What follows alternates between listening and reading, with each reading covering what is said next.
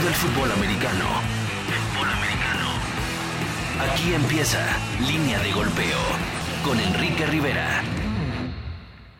Amigos de Línea de Golpeo, ¿cómo están? Bienvenidos a este programa. Soy Enrique Rivera y aquí estamos para platicar de lo más importante en el fútbol americano. Me acompañan Irán Marín y René Murillo. Irán, ¿cómo estás? Hola Enrique, hola René, ¿cómo estás amigos de Línea de Golpeo? Vamos a hablar un ratito de esto que es lo que más nos gusta, que es el fútbol americano.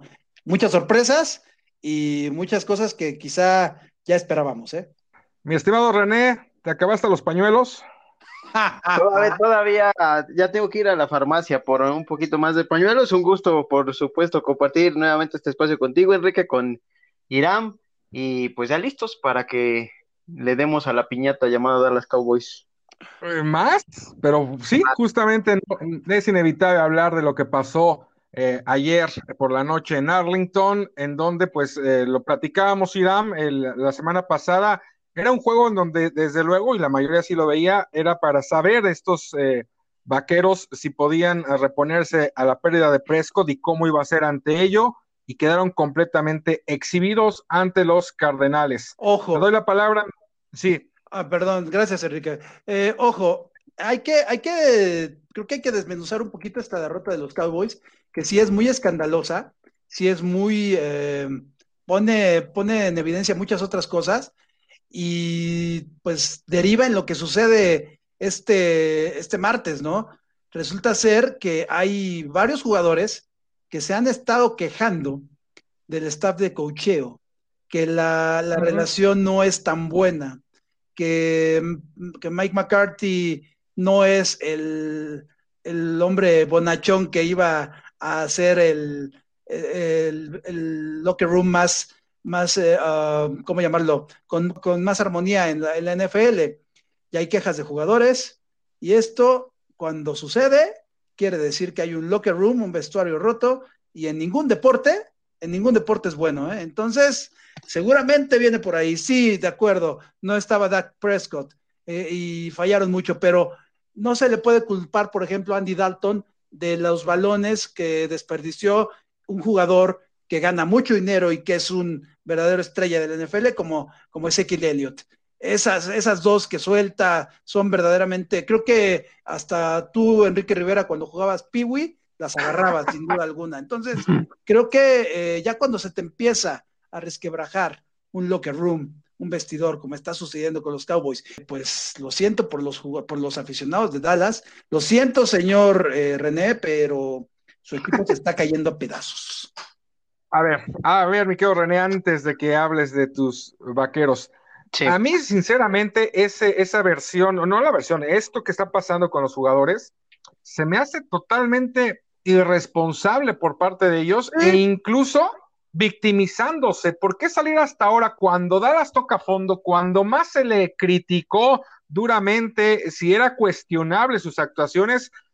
eh, sobre todo la defensa, pero sacaron por ahí dos victorias, que hay que decirlo, ante Falcos y Giants, ¿no? Cuando han enfrentado equipos de a de veras, no han podido el equipo de los vaqueros. Entonces, ahorita echarle la bolita a McCarthy se me hace totalmente irresponsable por parte de los jugadores, René. Y bueno, así que digas que de veras, porque todavía ni siquiera ha llegado el calendario en la parte fuerte que le toca al equipo de los vaqueros de Dallas. Realmente han sido tal vez, sí, sinodales fuertes como Cleveland, eh, obviamente los halcones marinos, los Rams, y, y creo que al final fueron derrotas con muy poco margen de diferencia, ¿no? Por lo menos se le veía algo previo a la lesión de, de Dak Prescott, pero estoy totalmente de acuerdo con ustedes en el sentido de que Mike McCarthy va llegando, prácticamente su primer año, eh, no sé si ponerlo como excusa o como una razón de que el equipo esté tan mal, pero obviamente las lesiones, el hecho de no haber, eh, pues también entrenado de una forma hasta cierto punto normal debido Eso a le esta pasó a todos los equipos, ¿eh, René? No, no, no, sí, me queda claro, pero obviamente no es lo mismo que ya tengas un staff de coacheo que a lo mejor ya tenía experiencia temporadas previas con el mismo equipo a uno que va llegando. No sé si me explico en ese sentido, ¿no? También está llegando Mike Nolan como coordinador defensivo que trae la defensa, este, pues patas para arriba. Entonces, eh, creo que, eh, imagínate, ya que estén extrañando a Marinelli, que se esté extrañando a Jason Garrett, es preocupante, muy preocupante porque de eso pedían la limosna eh, muchos aficionados, me incluyo yo, el hecho de darle las gracias a Jason Garrett, pero eh, pues sí, se le está cayendo el equipo a pedazos, las declaraciones que se dieron, pues obviamente preocupan y más a la afición porque pues al final nosotros somos quienes pagamos los platos rotos, por supuesto, pero sí es, es, es impresionante cómo se te cae un tipo como Ezequiel Elliott, que ya lo mencionaba, eran dos fumbles, pero lleva cinco en la temporada, únicamente pudo recuperar uno de esos cinco. Eh, todos los balones perdidos que ha, pues, que ha tenido el equipo de Dallas, prácticamente los rivales lo, lo ha llevado al marcador. Eh, sí se ve muy complicado el hecho de, de, esta temporada y la verdad es que yo, eh, de entrada a esa división, es la peor del NFL, creo que en eso estaremos. completamente, no, bueno, es muy mala, muy, muy mala. Filadelfia creo que es el que levanta la mano como para llevársela y aún así con récord perdedor. Y cualquiera que gane es lo que es lo que te iba a comentar justamente. Si, si alguno de estos equipos pues pasa a playoffs, que tiene que pasarlo, el campeón divisional claro. puede ser el, el, primero con 6-10 en la historia. Y el calendario que le viene a los Cowboys, pues tampoco es así como que para echar eh, no. Para decir, ay, podemos salvarlo. Te voy a decir los próximos seis partidos. Van contra los Washington de Washington, después no van contra Filadelfia, Pierde. luego contra Steelers, que creo que va a ganar Steelers. No, bueno. por, creo que, creo que es el partido, este, hay que, hay que hacerle como en las infantiles, ¿no? 36 puntos y para afuera. Después contra sí. los Vikings, después contra vez contra Washington, y el 12, eh, después juegan contra los Ravens de Lamar Jackson. Dios mío. Pues solamente, solamente Washington es su bálsamo. Realmente ¿Sí? es el único ¿Sí? contra el que pueden hacer algo. Eso los próximos seis partidos. ¿eh? Ya después vienen contra los Bengals, derrota segura contra los 49ers, derrota ¿Sí? otro partido contra los Cowboys que quién sabe, y después contra los Eagles, perdón, y contra los Giants. Es decir, si Dallas quiere hacer algo, tiene que ganar los partidos de su, de su división, eso los tiene que ganar sí o sí, y por ahí dar alguna que otra campanada, ¿eh? Que puede darle que se ha visto en el fútbol americano, pero con una defensiva tan de papel no como la que ha presentado Dallas. Imagínate esa defensiva de Dallas contra lo que está presentando en estos momentos Pittsburgh, eh, los Steelers, los que están siendo avasalladores. Baltimore. Baltimore el, el, despertar de San Francisco es ya más, recuperado. Es más, hasta los Bengals con Joe, con Joe Burrow en una buena, una buena tarde, ¿Sí? los puede, les, les, puede ganar, ¿eh? Oigan, a ver, una cosa. Eh, no se está exagerando en demasía lo que pasó anoche con los vaqueros y que realmente, valga la redundancia, esa es la realidad de Dallas. O sea, los mismos medios nos encargamos mm. de inflarlos al en Eso, en eso estaba pensando que estos Creo vaqueros que sí. iban a ser la panacea y que con Prescott eran vistosos sí. ofensivamente, pero que defensivamente quedó clarísimo que, que no hay manera, es, es, la peor defensa de la liga prácticamente. Me confieso bueno, culpable, ¿eh? Me confieso culpable, yo te lo dije desde el principio, cuando, que, que probablemente podrían ser la sorpresa, que podrían ser el equipo que pudiera estar ahí, pero sí, creo que todos estábamos exagerando y Dallas ha sido la, la mentira mejor contada de esta temporada, ¿eh? completamente. Pero creo que también eh, es complicado dar un pronóstico porque, o sea, si, si, nos vamos al papel, a lo que veíamos previo al arranque de la temporada, eh, lo que había exhibido la línea defensiva, los linebackers eh, recuperados y sanos, entre comillas, ¿no? O sea, tomando en cuenta a Jalen Smith y a, a Van Der Esch, em, a la ofensiva que había construido, a la línea sana ofensiva también de Dallas, pues sí lo, los poníamos. La, línea, la línea ofensiva ¿no? es, y lo, y lo, sigo diciendo, es y ha sido de los últimos tres o cuatro años la mejor de la liga, ¿eh? Exacto.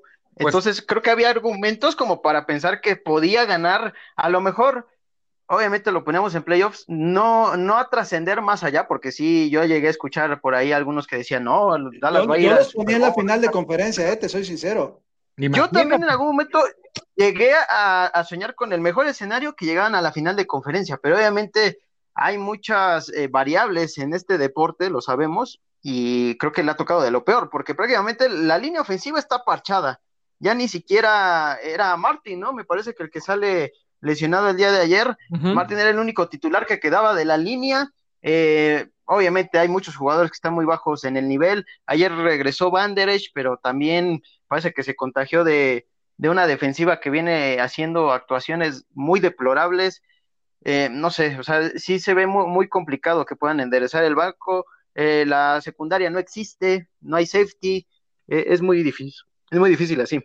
Sí, pero bueno, insisto, yo sí creo que, que esta es la realidad de Dallas y sin Prescott, que al final del camino era su mejor hombre, pues, o sea, ayer la defensa de Dallas fue la misma defensa de toda la temporada. Sí. Simplemente que al no estar Prescott, lo que quedó claro es la gran importancia de Dak Prescott con un Andy Dalton que podrán decir, no estuvo en ritmo, lo que sea, también tuvo equivocaciones en las intercepciones, aparte de las buenas lecturas de la secundaria, pero fue errático en algunos pases. Eh, Ezekiel con una terrible actuación, como ya comentaba Irán.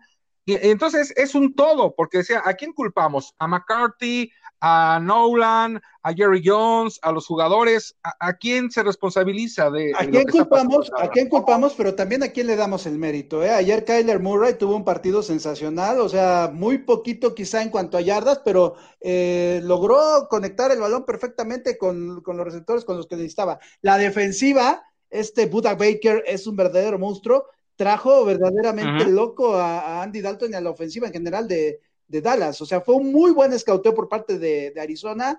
El plan de juego le salió perfecto y sabían perfectamente también cómo pegarle a un equipo como Dallas, que quizá tenía eh, lo anémico, no estaba tan, tan bien, pero pues hay que darle mérito también a Arizona de este partido. ¿eh? Yo creo que no, todo, no todo es eh, la, perdición de Dallas. ¿eh? Pero yo creo que, o sea, yo creo que si, si este partido lo juega Dak, muy probablemente hubiera sido un tiroteo. Sí. Pero lo alcanza a sacar Dallas. Lo alcanza a sacar Dallas, yo creo. Ayer no se vio eh, Amari Cooper, ayer no se vio Didi Lamb, ayer no se vio, eh, bueno, Gallup muy pocas veces. O sea, también hay que ver eso. Entonces, sí, con, con, Prescott la historia hubiera sido muy diferente, al menos en ser competitivos y no caer de esa forma tan, tan terrible como pasó con los vaqueros, que ya quedó claro, realmente no, no se les ve con qué puedan eh, aspirar a tener una temporada ganadora, pero la gran ventaja es la, es la división. Ahora, yo aquí les pregunto, ¿quién es menos malo, Filadelfia o los Vaqueros? Yo creo que Filadelfia es el menos malo. Lo ha demostrado porque ha tenido partidos, ha tenido victorias importantes. Es un equipo. Y le peleó. Es un equipo, exactamente, es un equipo más balanceado, es un equipo que da más pelea, es un equipo que en circunstancias de partido eh, creo que lo puede sacar más que Dallas en estos momentos. Eh, es un equipo que quizá cuando cometen un error, pues eh, lo, tratan de reponer de inmediato y no lo que sucede con Dallas. Cometen un error y todos se voltean a ver y todos se empieza a echar la culpa, ¿no? Entonces, creo que ese tipo de, comunicación no verbal también es muy, muy, muy fundamental en el fútbol americano y el equipo de los, los Eagles está haciendo lo mejor. Creo que si hablamos del menos malo en esa división, es Filadelfia. Y yo creo que aparte hay un factor, o sea, Doc Peterson, a pesar de que, de que tenía cascajo la temporada pasada, le ganó a los vaqueros y se terminó llevando la división. Y aquí, obviamente, también tiene lesionados, como prácticamente lo tienen todos los equipos. Pero yo creo que de a poco, conforme vaya recuperando a esos hombres, el equipo de Filadelfia pues tiene mucho más profundidad en su roster que el resto de la división y obviamente que, de los Y le peleó de tú a tú a los Ravens, ¿eh? O sea, ahí hay una buena diferencia en donde, pues creo que Filadelfia tiene ya mano para pensar en ser campeón divisional y, los vaqueros, pues a, trabajar. No creo que sea culpa de McCarthy. McCarthy hizo un buen trabajo en Green Bay.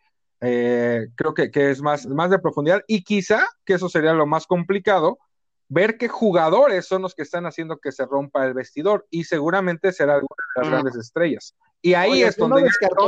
yo no descartaría a Washington si en un momento dado vuelve... A Washington, se pone las A Washington haciendo ¿eh? Pues si vuelve Alex Smith, la defensa si Smith ¿eh? como quarterback, el ridículo. A, suplir a, Bueno, es que lo tuyo ya es un odio eh, sin, sentido a Washington Football Team pero creo que Alex Smith, con todo y lo que yo lo critiqué en años pasados, en estos momentos tú pones a un hombre motivado como Alex Smith, hmm. como quarterback, lo viste lanzando esos pases. Entonces, en estos momentos, Allen no está bien, ponlo. O sea, juégate, ¿qué más puedes perder en una división tan pinchurrienta, por Dios? Puedes, exacto, puedes tener, puedes tener razón en una división que si estuvieran los Jets, los Jets podrían ser campeones de división. No, te juro que los Jets perdían la división. Son los Jets. sí, sí, también no, no exageres. Sí, sí, sí, no, no, por Dios.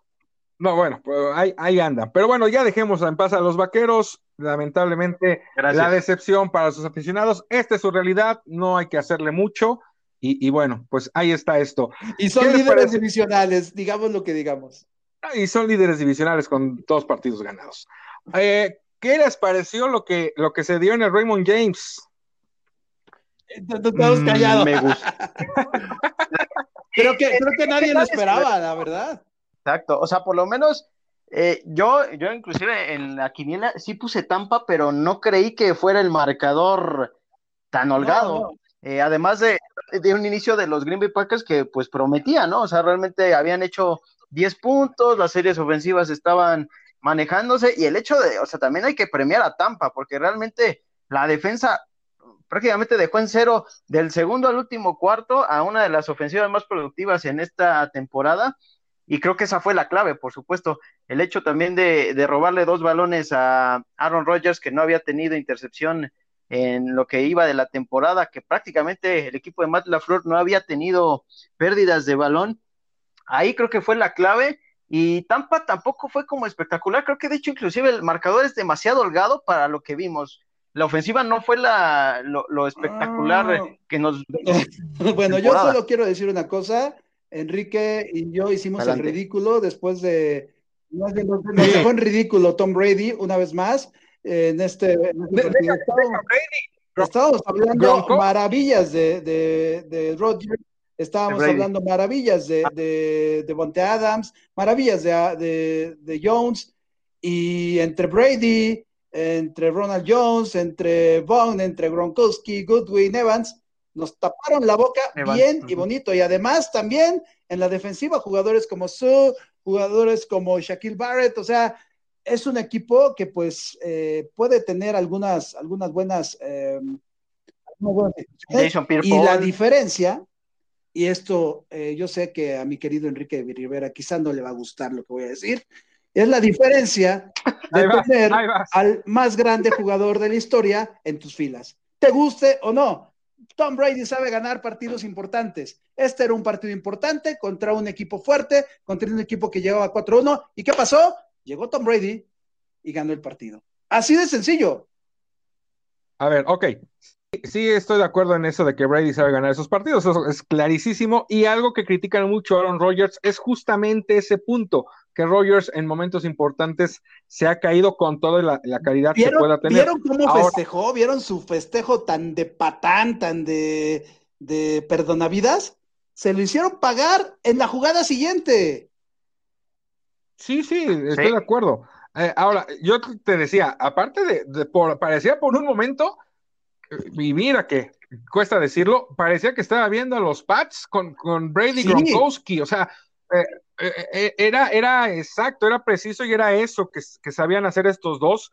Y, yo creo que también hay que darle el mérito a la defensa de los Exactamente, es lo que te iba a comentar sin duda alguna. Creo que eh, Mike Edwards en la, secundaria, jugadores como, como Devin White, como Lavonte David, ¿no? O sea, que trajo realmente, como se dice en el argot, a Pan y ya sabe qué, a, a Rodgers, junto con, Jason Pierre Es que en serio, o sea, ver a estos jugadores haciendo esas cosas y trayendo así a un gran jugador y una gran ofensiva como la de, la de Green Bay, es para pararse, ¿eh? O sea, aguas también, no estamos diciendo que ya los bucaneros son, ay, Dios mío, la panacea. No, pero pues sí, también nos están tapando la boca muchos que pensábamos que se iban a caer y que iban, manejar, y que iban a, navegar, a navegar así en lo medianito, ¿eh?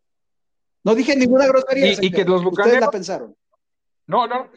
Y que los bucaneros tienen a su favor también una división en donde los Falcons no existen, en donde las Panteras dan muchos altibajos y donde también los Santos han venido a la baja. Entonces, creo, que los Bucaneros, si mantienen esto, tienen todo para llevarse la división.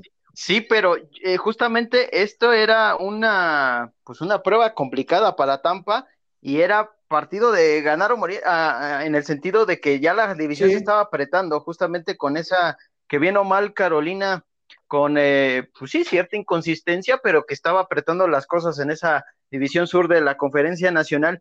Y de haber perdido este encuentro, pues ya se le complicaba a lo mejor no el pase a postemporada, pero obviamente Tampa está armado para pelear esta división junto y con está los peleando tan, tan sencillo como que los Saints llevan 3 y 2 y Tampa lleva 4 y 2, ¿no? Carolina es el que va con 500 con 3 y 3 y ya lo decía Enrique, los Falcons que para mi punto de vista, no sé si estén de acuerdo conmigo, han tenido muy mala suerte también, ¿eh? Porque no son un equipo malo. O sea, tú ves jugar, ve jugar a Julio Jones, ve jugar a Matt Ryan o sea, tienen momentos de partido que son muy buenos, pero lamentablemente ese 28-3 del Super Bowl 51 creo que no se les va a borrar jamás. Tienen que ir a un psicólogo todos los jugadores de los Falcons. Ya corrieron a Dan Quinn y la verdad, o sea, ganaron bien el partido eh, contra, contra eh, Minnesota, pero pues lamentablemente todavía las cosas, las situaciones de juego y esa mala suerte yo creo que si, ha sido mala suerte, también los ha acompañado, ¿eh? Creo que también está complicado, ¿no? Que Raheem Morris pueda, pueda darle la vuelta, darle un giro de, de, 180 grados al equipo después de que pues fueron eh, cinco semanas donde realmente se vio deplorable. Atlanta, sí, con un poco de, de, mala suerte, como bien mencionas, pero creo que sí, Dan Quinn, pues debió de haber abandonado la organización desde hace varias temporadas yo no creo en la suerte, o sea, no es posible que Irán manifieste que los eh, Falcons no tengan suerte. O sea, ¿no te pareció mala suerte eh, la manera en la que han perdido los partidos? ¿No te pareció? Ah, no, no, es de suerte, no puedes hablar de suerte. Claro tú. sí. Es lo yo siempre te, siempre te he dicho que el factor suerte funciona, que el, el factor suerte, suerte existe.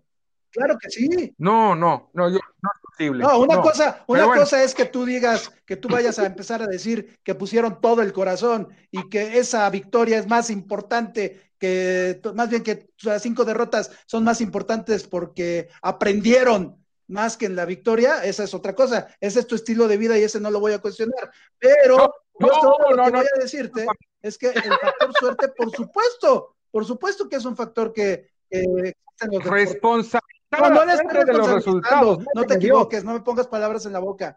Estoy diciendo que puede ser un factor de diferencia en un partido. Y lo es. O sea, dime si no, si ganas el volado, ¿es la suerte sí o no? Es, es la eh, suerte, por supuesto. O sea, ¿te vas a preparar para ganar un volado? No me vas a salir con eso. ahora, ahora por, y por un volado no, no, no, pero, no, no, estoy diciendo eso. Te digo, de nueva cuenta, no me pongas palabras en la boca. El factor suerte, claro que existe en todos los deportes. Claro que existe. Y los Falcons han tenido mala suerte. Dentro del desarrollo de un partido no hay suerte, Marín. Es lo que tú haces dentro del campo. o dejas de hacer. para ganar la próxima sesión de volados. Ya lo que sigue, venga. No, bueno, ya se enojó, ya se enojó. Pero bueno, mejor, vamos con la AFC, que no hemos hablado casi de la, de la conferencia americana. Y, señores, los Steelers, los Steelers pueden realmente pesar sí, Super Bowl, ¿eh? tanto, tanto van bien que ya te estás villameloneando y ya te vas a ir con los Steelers, Dios mío. Eso sí. Ah, sí. Sí, porque fuera del aire ya les echaste porras, ya, ya, te, ya te subes al barco. Y, se Steelers desde, aprovechando cinco ganados, cero perdidos. No, pero realmente es, es un equipo impresionante. Es un equipo impresionante a la ofensiva y a la defensiva. Yo destacaría a la defensiva. La cantidad de capturas de quarterback que llevan en este momento para romper el récord de la historia en la NFL es realmente impresionante. Ver a la ofensiva con, con Ben Roethlisberger, con un cuerpo de receptores que juegan a la perfección, con corredores como Conley, o sea, realmente es un equipo que da gusto ver a los Steelers y es muy bueno que un equipo tan popular como los Steelers en México esté muy bien. ¿eh? es, es, eh, motivante y porque la gente que no pela normalmente el fútbol americano, lo ve. ¿Por qué? Porque son los Steelers. Y la verdad es que están jugando muy bien y creo que eh, pues llevan, llevan una temporada muy buena. No tenían 5-0 desde 1978 y señores, en 1978 fueron campeones. ¿eh? Así es, su, cuarto, su tercer anillo en ese, en ese supertazón. Oye, eh, a ver, para los dos primeros, René, y si hablamos tanto de un Tom Brady y su eh, longevidad y su calidad para mantenerse. Big Ben, o sea, Big Ben jugó el Super Bowl 40, estamos hablando 15 años después, está ahí Big Ben haciendo cosas muy interesantes. No comparando a, a con, Brady, ¿verdad? no, no lo estoy comparando. estoy, diciendo, estoy diciendo, no, no, no, no, vino, vino. Estoy diciendo que también 15 años después Big Ben está teniendo un gran nivel. Puede ser el regreso del año, ¿eh?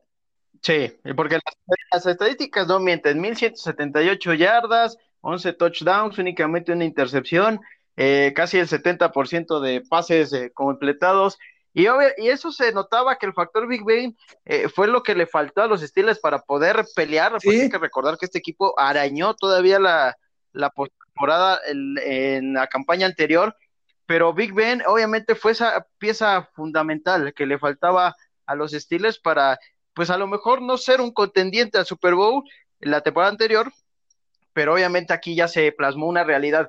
Y creo que justamente había muchas dudas antes de este partido contra Cleveland de si era real el récord de, Pittsburgh, tomando en cuenta pues el calendario que les había tocado, ¿no? Al final eso no es culpa de ellos, pero le habían ganado a Gigantes, habían ganado a Broncos, a los Tejanos y a Filadelfia, que a Filadelfia pues ahí más o menos le compitió, pero eh, obviamente el partido creo que de la semana era este, y creo que lo resolvieron de muy buena manera, sobre todo justamente el, objetivo principal era parar a la ofensiva de, siguen lanzando Cleveland, que venía haciendo muy bien las cosas. Los Steelers, ¿eh? además de, lo que ya menciona de Roethlisberger, ver también a un James Conner eh, corriendo como, como en los últimos años muy bien, ahí ni quien se acuerde de Le'Veon Bell.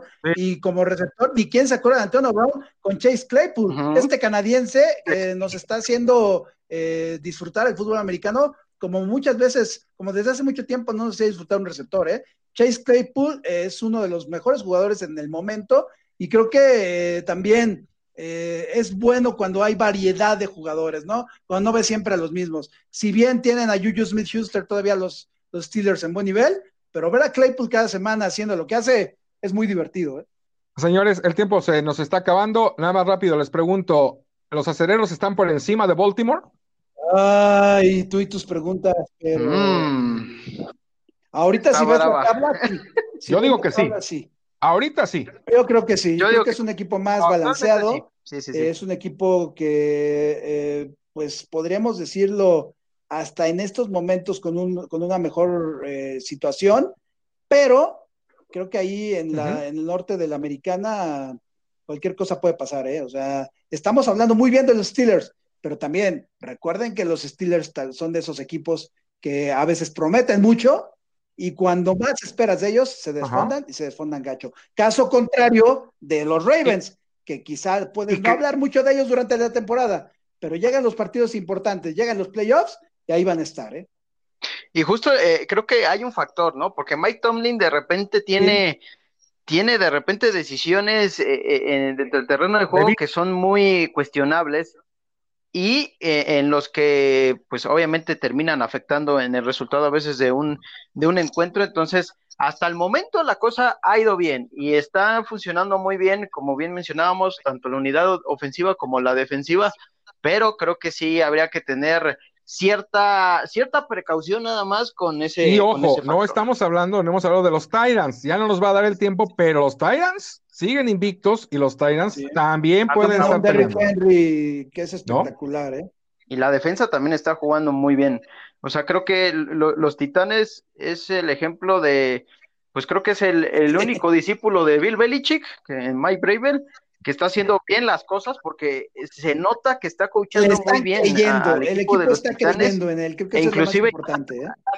Ya se sacó la maña con esa, esa jugada que tanto se comentó donde mete a uno para que le marcaran la, el pañuelo para detener el reloj y pues bueno y ahora sí ya el último punto de, eh, de, esta tarde de este programa más bien eh, Irán te volvió el alma al cuerpo lo decíamos la vez pasada los Niners regresaron, están peleando en una división que ya no podían darse el lujo de perder más, está muy brava, quizás la más brava de la NFL, pero tus Niners Quítale el quizá. Es la más brava.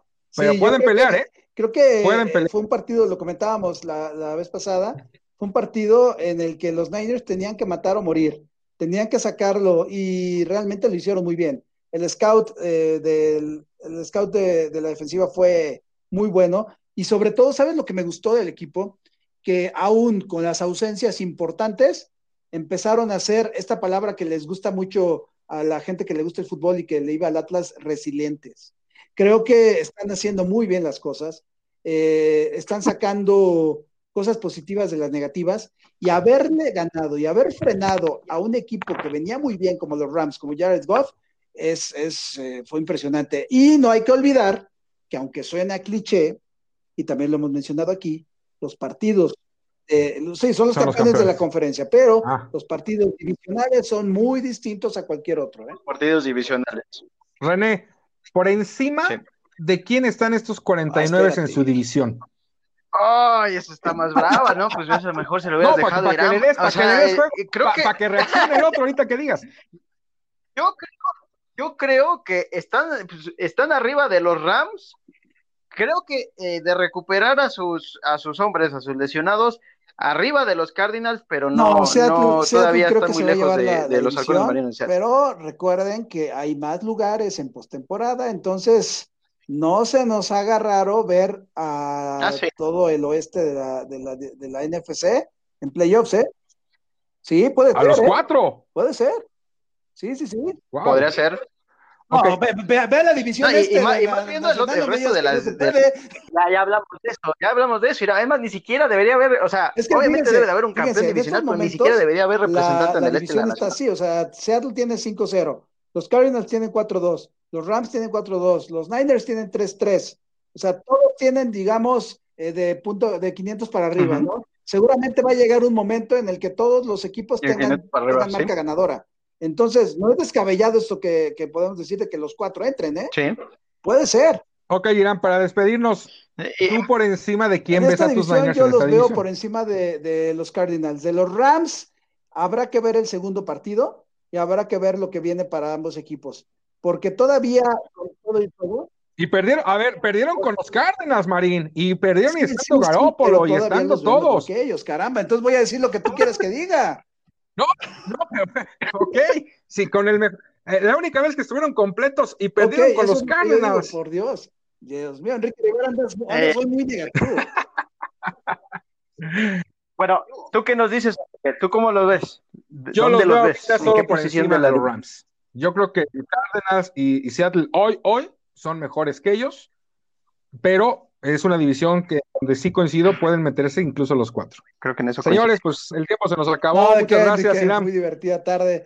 Eh, saludos y pues eh, mucho gusto de compartir por primera vez micrófonos con René. Ya después nos estaremos eh, acabando al señor Rivera.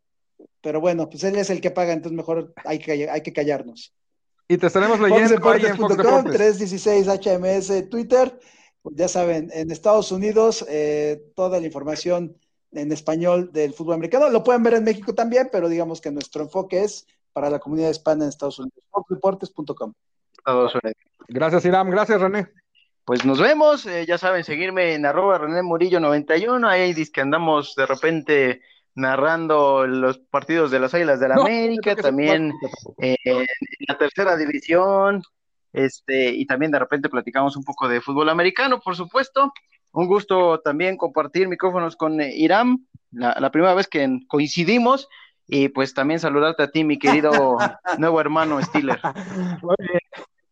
Pues gracias a los dos y gracias desde luego a la gente que nos hace favor de escuchar. Soy Enrique Rivera y pues los invito a que nos sigan también en la página en Facebook, Línea de Golpeo, y desde luego escuchando nuestro podcast. Mucha gracias suerte. y hasta entonces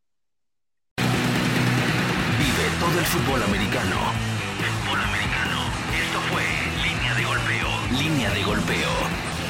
Enrique Rivera.